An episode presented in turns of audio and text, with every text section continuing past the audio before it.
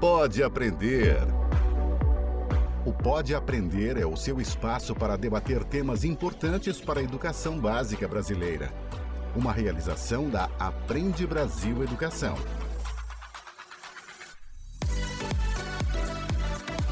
Olá, eu sou a Danae Búbalo e este é o Pode Aprender, o nosso bate-papo qualificado sobre a educação básica brasileira. Continue aí com a sua rotina, dando conta do seu dia a dia, enquanto você acompanha aqui mais um episódio cheio de boas ideias e também muito aprendizado. Vamos juntos?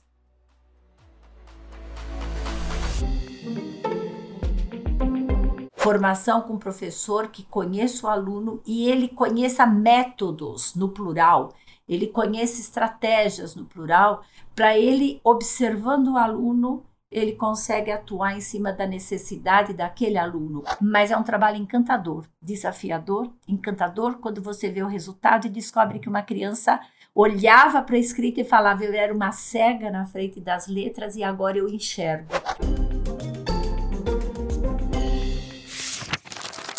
Livro aberto. O Pode Aprender está aqui para trazer discussões e ajudar o trabalho daqueles que pensam e fazem a educação acontecer no país. Mas aqui também é espaço de alerta. Quando pesquisas mostram que ainda tem crianças não sendo alfabetizadas quando já deveriam estar lendo o mundo ao seu redor, é preciso parar e refletir.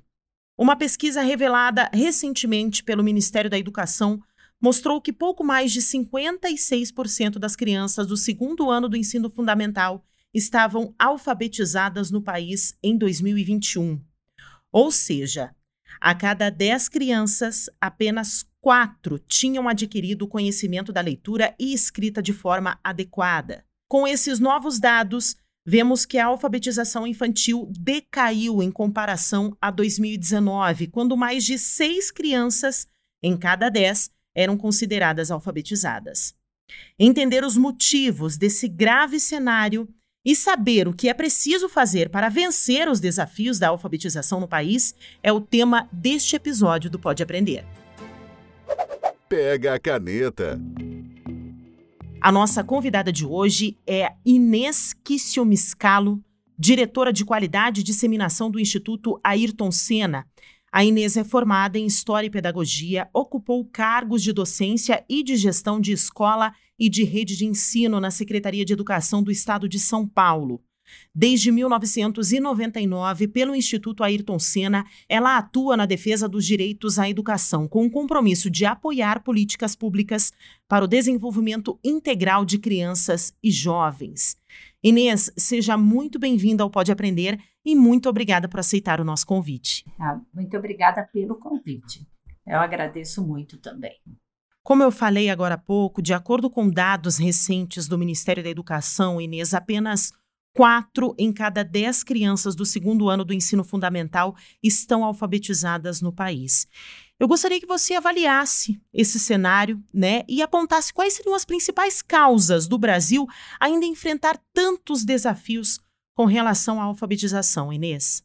É, realmente é um dado alarmante, é um dado chocante, né, triste. Só que não é um dado que só surgiu agora. Não é uma questão que veio só com a pandemia. Nós tínhamos sim, a pandemia piorou porque a avaliação anterior a essa nos apresentava o inverso, que era quatro que não estavam alfabetizadas. E com a pandemia passaram a ser quatro alfabetizadas. Então houve uma inversão, isso só falando em língua portuguesa, tá?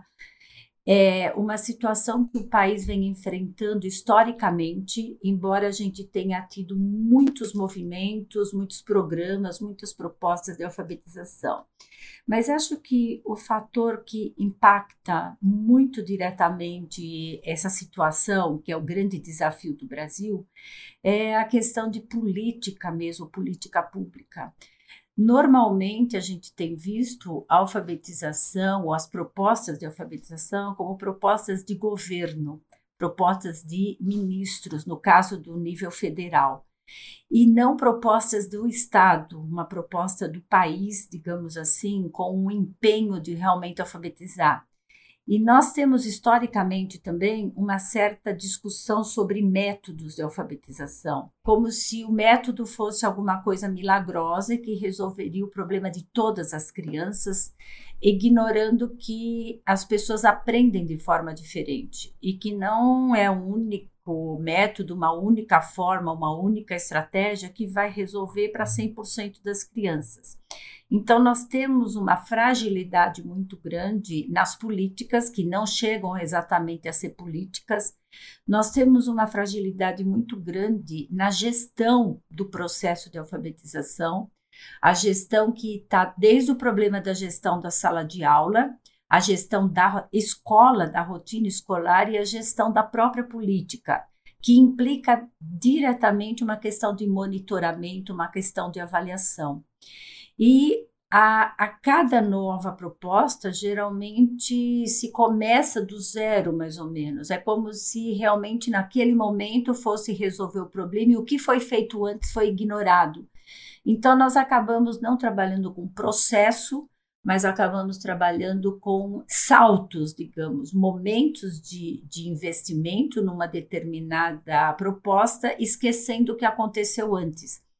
E aí acaba deixando os próprios docentes, os próprios educadores meio perdidos, porque às vezes eles sabem trabalhar numa direção e vem uma proposta que leva eles para outra direção. E um outro fator que a gente tem muito sério é a questão da formação dos próprios alfabetizadores. Nós tivemos, desde que foi aberta uma democratização da entrada dos alunos, do acesso dos alunos, nós tivemos uma entrada de uma população mais vulnerável, de uma população que não vem de ambientes onde a leitura, onde a prática, o uso da língua seja muito comum. E a fragilidade na formação dos educadores, a maior dificuldade, o maior desafio de uma população que entrou na escola e como a formação ao longo dos anos ela foi perdendo a qualidade em universidades, nós fomos deixando exatamente de ter a formação de alfabetizadores Hoje em dia se trabalha muito com EAD, né? Se trabalha muito à distância e a maior parte dos professores, dos licenciados, são formados em educação à distância. Isso significa que esse futuro docente ele não conhece uma sala de aula, ele não conhece um aluno de verdade. E ele aprende mais teoria e não aprende a prática. Então, não existe uma relação direta entre teoria e prática. E quando ele chega numa escola, ele se depara com um aluno real. E ele se depara com um aluno que muitas vezes não tem nenhuma noção mesmo de letras, não tem nenhuma noção de números, não tem noção nenhuma e nem tem uma família que possa exatamente apoiá-lo. Então você cria um cenário nefasto, digamos assim, para o sucesso. Então, o que era já desafio histórico do país agravou com a questão da pandemia. E hoje nós estamos é, buscando alternativas para poder fazer isso acontecer. Então, o problema é ter política pública que seja universal e que tenha processo, que ela seja perene. Uma política que forme gestores no processo de alfabetização. E ser gestor significa conhecer o cenário, ter diagnóstico, planejar a intervenção, executar a intervenção, monitorar essa intervenção para saber se ela está dando certo ou não e replanejar o que for necessário. Isso é na sala de aula, isso é na estrutura da escola, com diretor, coordenador pedagógico, e isso é numa secretaria de educação.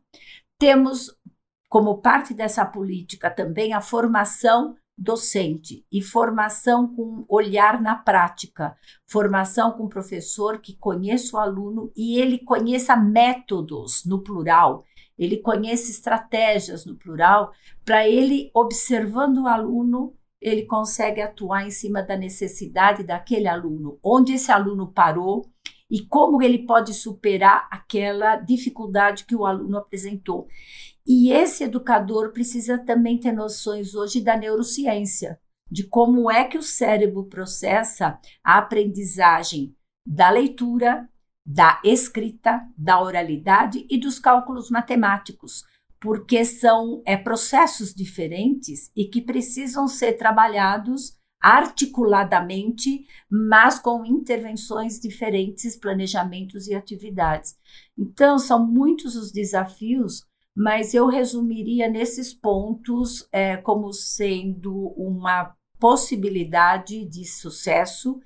E eu tenho trabalhado muito com isso no Instituto Ayrton Senna há muitos anos e funciona quando a gente coloca esses ingredientes juntos e faz com que isso vire uma unidade e você compartilha responsabilidades e tempos que precisa ter um cronograma e precisa ter os instrumentos que ajudam nesse gerenciamento de processo. Quero aproveitar então essa sua fala, Inês, porque nós falamos de diversos desafios que, de certa forma, eles constroem né, essas desigualdades educacionais que existem e, de certa forma, também aumentam significativamente esses números expressivos de crianças que não são alfabetizadas, principalmente nessa fase adequada. Nós falamos ali da questão do segundo ano do ensino fundamental. Então, eu quero aproveitar essa sua fala, como você já citou você trabalha no Instituto Ayrton Senna e tem algumas ferramentas, digamos assim, para lidar com todos esses desafios. Quais ferramentas que você poderia trazer aqui para os nossos ouvintes, para os nossos professores, que a gente possa inserir em sala de aula para que a gente mude essa realidade da educação no Brasil atualmente? Nós trabalhamos basicamente com esses processos de gestão e não exatamente um material ou uma orientação metodológica definida porque nós temos muito bons alfabetizadores na rede, muitos bons profissionais. E é importante respeitar a forma como ele trabalha e como ele se sente confortável nesse trabalho. É, o trabalho nosso não é de imposição, é um trabalho de disposição, digamos assim. A gente disponibiliza exemplos de trabalho em forma de ações integradas, por exemplo, múltiplas linguagens. Como que você pode usar a matemática, por exemplo, para você trabalhar a língua portuguesa? Como é que você pode usar expressão corporal para você trabalhar oralidade? Como que você pode trabalhar uma experiência científica e pela experiência científica você desenvolve tanto a parte escrita como a parte oral além de você desenvolver a tal da competência socioemocional, que é o respeito ao outro, que é escutar o outro, que é a organização de pensamentos, organização do processo de aprendizagem. Então, essas orientações de planejamento, de observação, como que o professor observa o desenvolvimento desse aluno. É, quais são os níveis de aprendizagem que a gente precisa ter ao final de cada ano, segundo a base nacional comum curricular, e que o professor consiga acompanhar mês a mês, semana a semana, em onde esse aluno se encontra, para ele poder garantir no planejamento a intervenção de superação que se faz necessária. Como que ele trabalha a grupos de alunos com desenvolvimento diferenciado. A gente chama de agrupamentos flexíveis. Por exemplo, você tem alguma atividade que você pode colocar junto aquela criança que já lê com a criança que ainda não lê, ou a criança que escreve com aquela que ainda não escreve.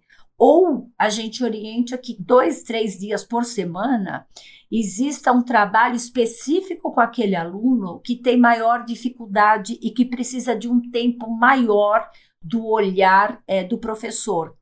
E não que ele vá para um reforço, ele fica em sala de aula, ele não é apartado da sala de aula. O professor titular, ele atende aquele aluno e um outro professor, um professor auxiliador, digamos assim, né, que presta ajuda ao professor na sala de aula, acompanha quem está melhor dentro do planejamento feito junto com o professor. Temos o acompanhamento de frequência de aluno, dias letivos dados, frequência de professor, Pedimos para ter uma disponibilidade de uma mini biblioteca na sala de aula, com níveis de leitura diferente, para que esse aluno todos os dias possa ler e a gente acompanhe o número de livros lidos, se ele gostou, não gostou, estratégias para ele contar o livro que ele leu. Como é que a escola, a aula tem uma rotina? É fundamental ter uma rotina para esse aluno poder fazer a gestão do seu próprio processo de aprendizagem, para ele saber que a aula começa com uma acolhida, depois a aula tem uma, uma leitura, a aula tem uma correção da lição de casa, para ver se ficou uma dúvida de um dia para outro. É é, são organizações que a gente propõe. É óbvio que a gente entra com a teoria também. O que é que é, garante que a criança vai ser alfabetizada? Por exemplo, a consciência fonológica, a consciência fonêmica dessa criança. Mas são dicas, digamos assim, orientações de percepção, de observação, para que na sala de aula seja realmente um lugar acolhedor, um lugar onde o professor seja também acolhido por seus alunos, que ele acredite nos seus alunos e que ele seja organizado para garantir o processo de organização dessa criança no sentido dela, inclusive, ela conseguir detectar onde ela tem mais dificuldade. E aí você faz uma espécie de atendimento individualizado, com a crença de que toda criança aprende. O que muda é o tempo que ela precisa, às vezes, para aprender. Então, essas sequências didáticas, esses projetos, essas orientações, a gente passa para o professor, para o coordenador pedagógico, para otimizar as reuniões. E temos um trabalho também com alunos que já estão fora da idade, que é o aluno com distorção idade série, né? Então, é um conjunto, digamos assim, né? A, a, gente fala que é uma solução composta de vários elementos, onde você privilegia tanto a formação da equipe, quanto o monitoramento do processo e as paradas para conhecer o que está acontecendo e tomar decisões que às vezes está na alçada da escola do professor ou às vezes precisa estar na alçada da própria Secretaria de Educação. Então, esse conjunto de compromissos e é, são as corresponsabilidades que fazem acontecer naquele período letivo. Gostaria que você abordasse agora, Inês, os problemas atuais. Como que você enxerga esses problemas no futuro? Como que isso vai interferir nessa criança que não está sendo alfabetizada no momento certo, da forma certa? Como que isso vai impactar futuramente nas crianças que ainda serão alfabetizadas, que ainda serão educadas, e nessa criança que também, de certa forma, ficou faltando parte da alfabetização? Olha, infelizmente, Danae, a gente pode até pensar que nós já estamos no futuro, né? se você pensar bem. Existe uma frase de Santo Agostinho em relação ao tempo que eu acho incrível. Ele coloca que a gente tem as coisas presentes do tempo presente, as coisas presentes do tempo passado e as coisas presentes do tempo futuro. Então, o que, que ele quer dizer com isso? Que o que você faz no seu presente, é, ou o que você tem no seu presente, ele é consequência do que você fez no seu presente e do passado.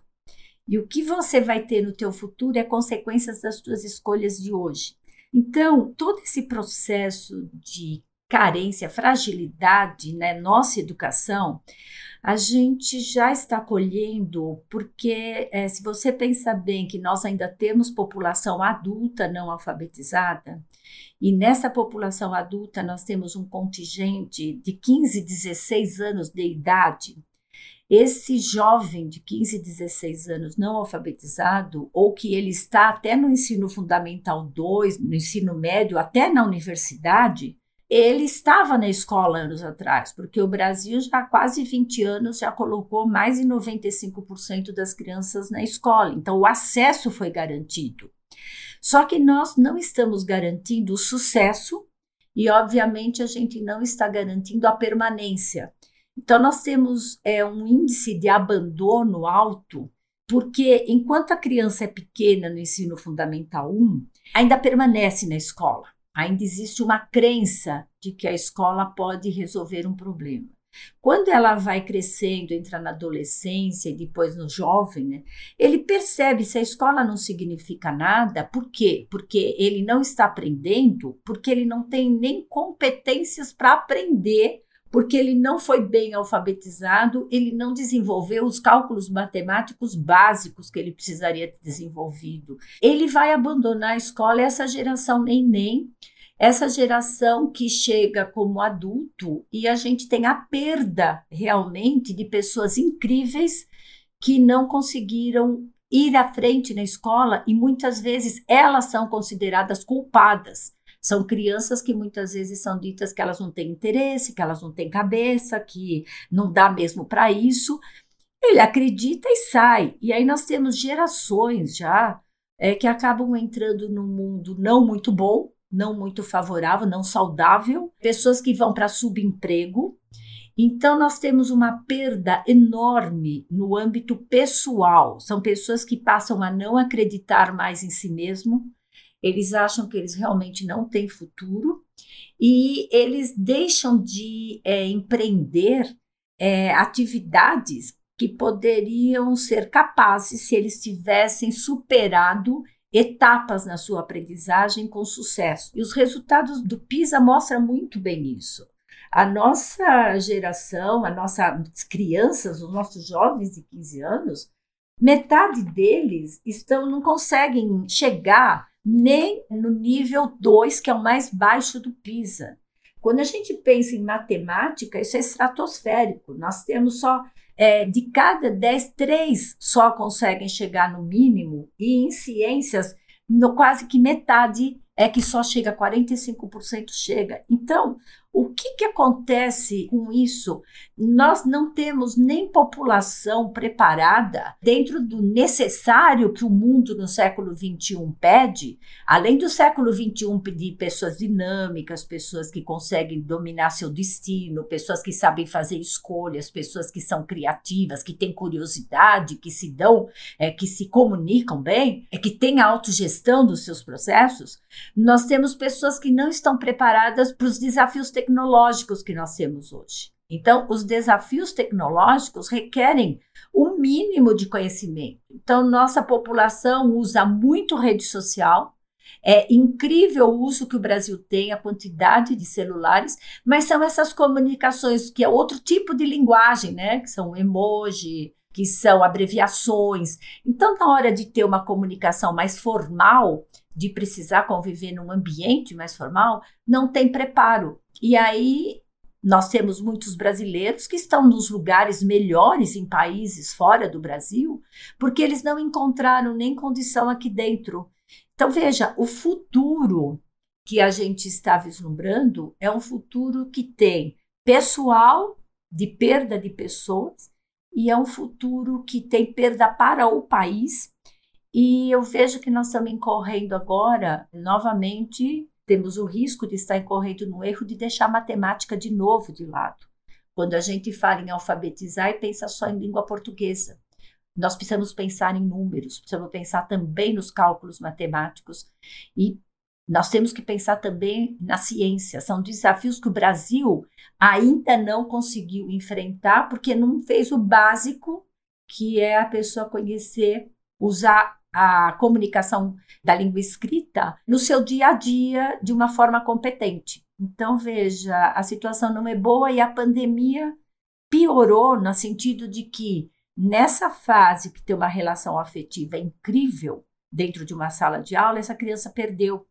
Mesmo aquelas que tiveram acesso a videoaulas, aquelas que tiveram recursos em casa, que tiveram recursos da escola, elas também foram prejudicadas, porque a aprendizagem, a alfabetização é uma relação humana, é uma relação que pega as emoções estão juntos, e essas crianças perderam.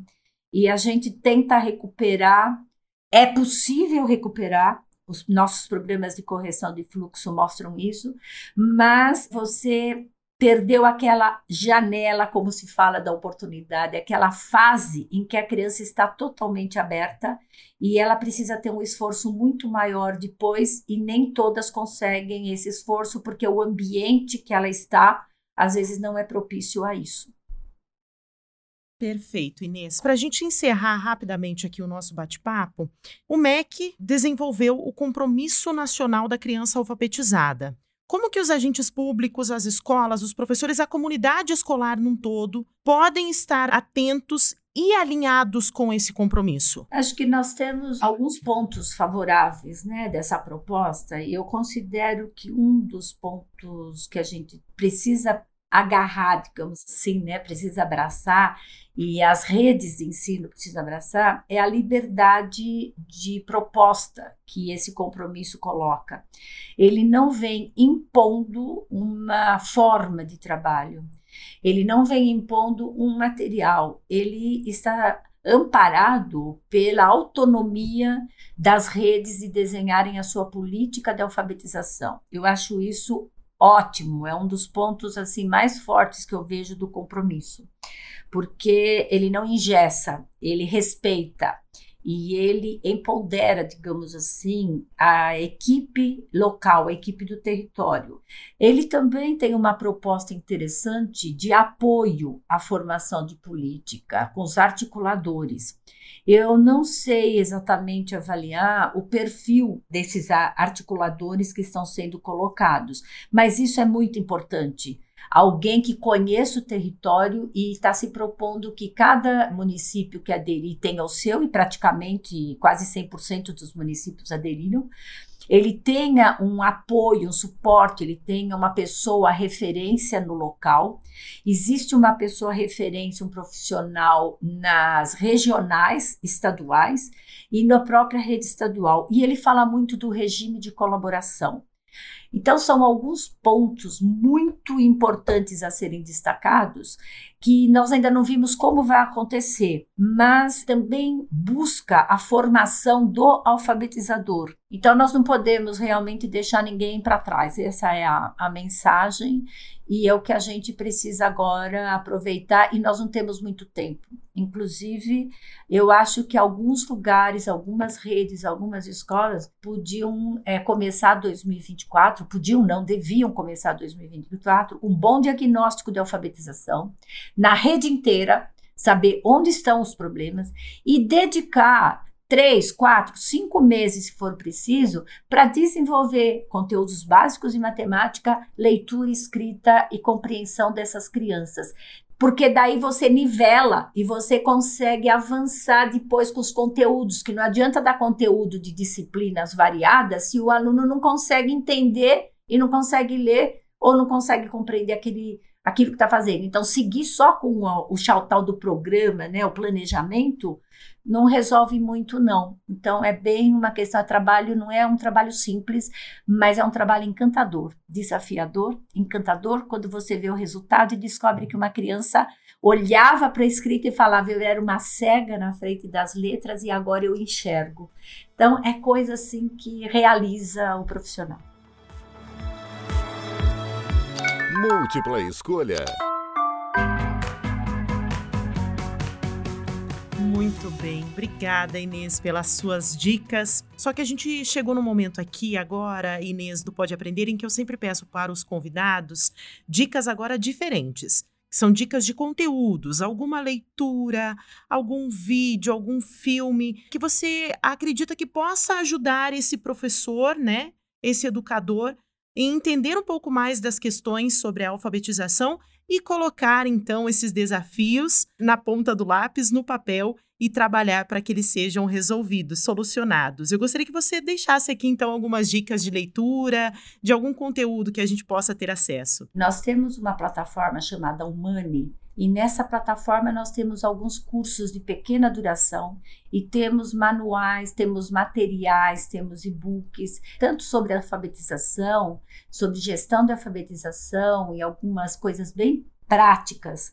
E temos também sobre a questão do socioemocional. Em termos de livro, a gente tem dois clássicos né, em alfabetização. Um é a Magda Soares, foi a grande eminência de alfabetização e foi uma pessoa que não ficou fechada nos seus conceitos. Então nós temos dois livros dela que eu acho que é muito importante, que é o Alfa Letrar e o outro é uma questão de métodos, né? A alfabetização, a questão dos métodos. É onde ela faz uma revisão de alguns conceitos do tal letramento, que é uma terminologia que a gente começou a usar muito, o Brasil passou a usar muito, como sendo algo diferente de alfabetizar. Houve uma cisão alfabetização como domínio dos códigos e letramento como uso social da escrita. Ela faz uma junção e ela coloca o que é importante a criança desenvolver. Que se uma criança não desenvolver a consciência da relação é, símbolo com som, ela não vai avançar na alfabetização. A outra pessoa que não é um livro específico é o Paulo Freire, que foi um grande é, desbravador da questão da educação. Como é que ele mostrava a alfabetização a partir do dia a dia da pessoa? E eu acho que é importante pegar livro de neurociência, sabe? Livro que fala dessa consciência fonológica.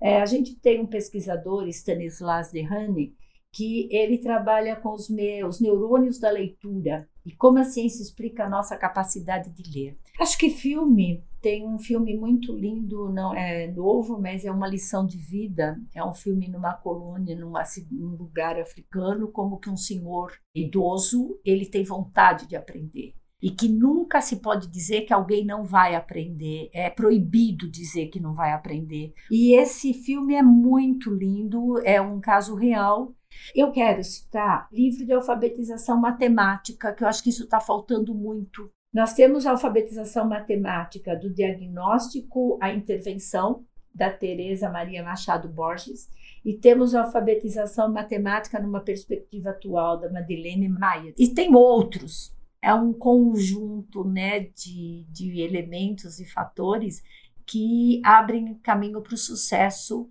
e a gente pode superar sim essa tristeza do fracasso que a gente tem.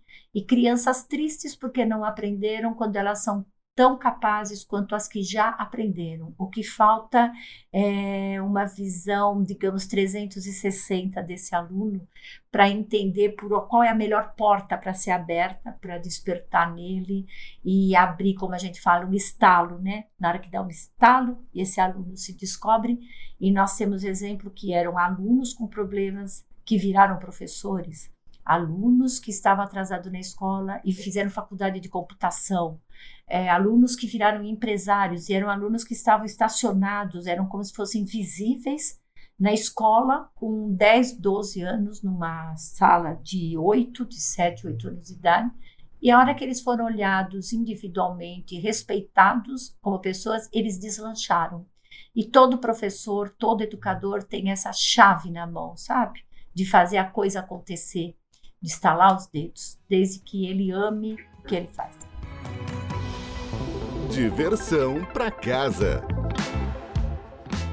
Inês, muito obrigada pela tua participação. É, foi um bate-papo extremamente importante. Acredito que a gente trouxe muito conteúdo aos nossos ouvintes, principalmente agora que vamos entrar em período de férias. Então, mais uma vez, eu quero agradecer a tua participação aqui no Pode Aprender e vou deixar aqui aberto agora um espacinho para que você possa deixar até os seus contatos. Para quem quiser conhecer um pouco mais do seu trabalho ou ainda ficou alguma dúvida, quer fazer alguma troca de informação contigo, se você puder deixar os seus contatos para os nossos ouvintes. O meu e-mail, é, vocês podem depois colocar aí no podcast, é IKM. I de Inês, K de quilômetro e M de Maria. arroba ias.org.br. Perfeito. Inês, é. mais uma vez, muito obrigada pela tua participação. Obrigada a vocês pelo convite, pela oportunidade tudo de bom para vocês e que tenha muito sucesso, que as pessoas possam aprender muito com o trabalho que vocês fazem. Tá bom, obrigadão por tudo. O Pode Aprender, então, agradece imensamente a participação da Inês e agradece também a você que nos acompanhou em mais um bate-papo qualificado sobre a educação básica brasileira.